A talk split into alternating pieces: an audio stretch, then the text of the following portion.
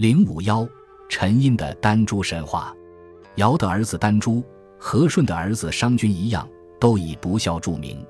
商君我们已经知道，他就是叔君、义君，也就是那个大有创造发明的神性英雄坠了。而丹朱又是怎样的一个人物呢？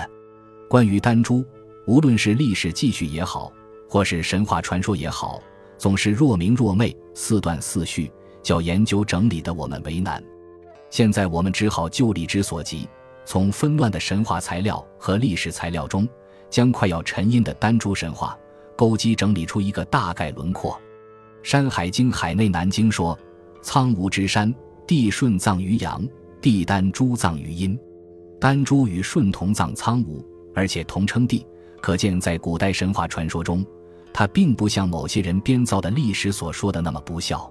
诗本说：“尧取散一世之子，谓之女皇，女皇生丹朱。”又说：“尧造为齐，丹朱善之。”这是说丹朱少年时代的教养。金楼子卷一更说：“尧教丹朱齐，以文桑为局，西向为子，用文桑之木为棋局，西向之谷为棋子。”这就显得富丽高华，带点神话传说的意味。《太平御览》卷六三引上书一篇说：“尧子不孝，顺使居丹渊为诸侯，故号丹朱。”这样看来，丹朱的名字原指叫朱，是居丹渊为诸侯以后才号称丹朱的。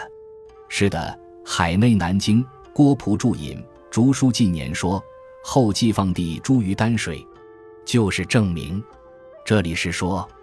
丹朱到丹水去做诸侯，是后继将他押送流放去的。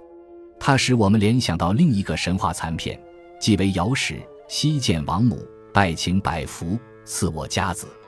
后稷曾经作为尧的使臣到西王母那里去，请求那个福善之神赐给他一个好儿子，结果却是事与愿违，得到的是个不孝子丹朱。因而又是原先那个到西王母那里去求家子的后继。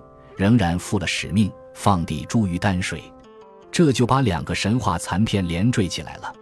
丹朱所居的丹水也有带神话性的译文，《水经注丹水》说：“水出丹鱼，先下至十日，夜四之，于浮水侧，赤光上照如火，往而取之，割其血以涂足，可以步行水上，长居渊中。”丹朱在联合苗民和他的父亲尧作战的军事行动中。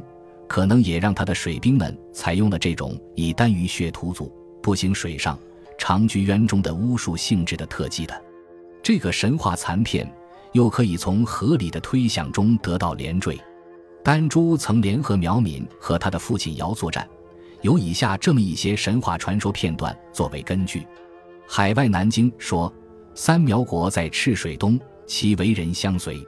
郭璞注：西尧以天下让舜。三苗之君非之，帝杀之。有苗之民叛入南海，为三苗国。起初这一族人住在丹水，曾举兵抗尧。汉学堂丛书及六韬说，尧与有苗战于丹水之浦。吕氏春秋赵类说，尧战于丹水之浦，以服南蛮。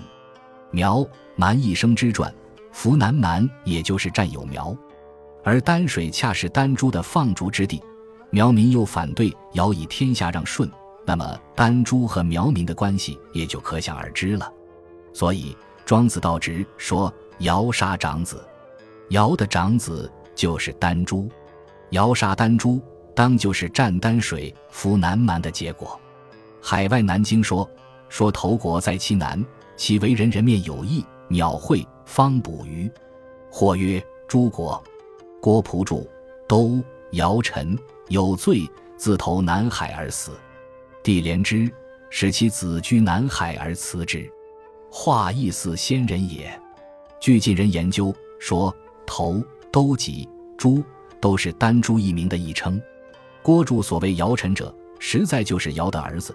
所谓有罪，自投南海而死者，就是丹朱兵败怀惨，走上了这条末路。这和前面所说尧杀长子的传说是并不矛盾的。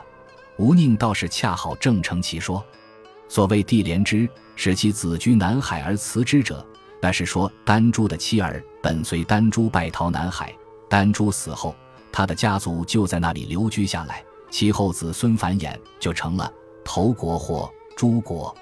尧也就听之任之，舍而勿究了。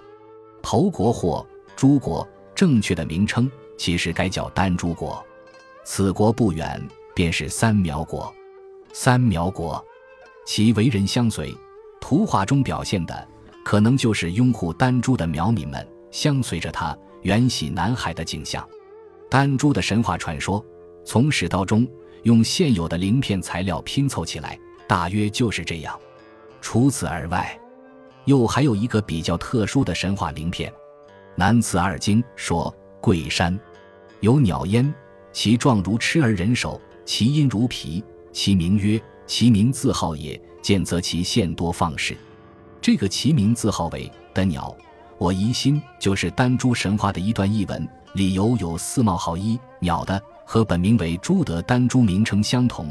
二此鸟和丹朱子孙聚居而成国的罐头国同在南方。三，头国人人面有一合，鸟的形状相似。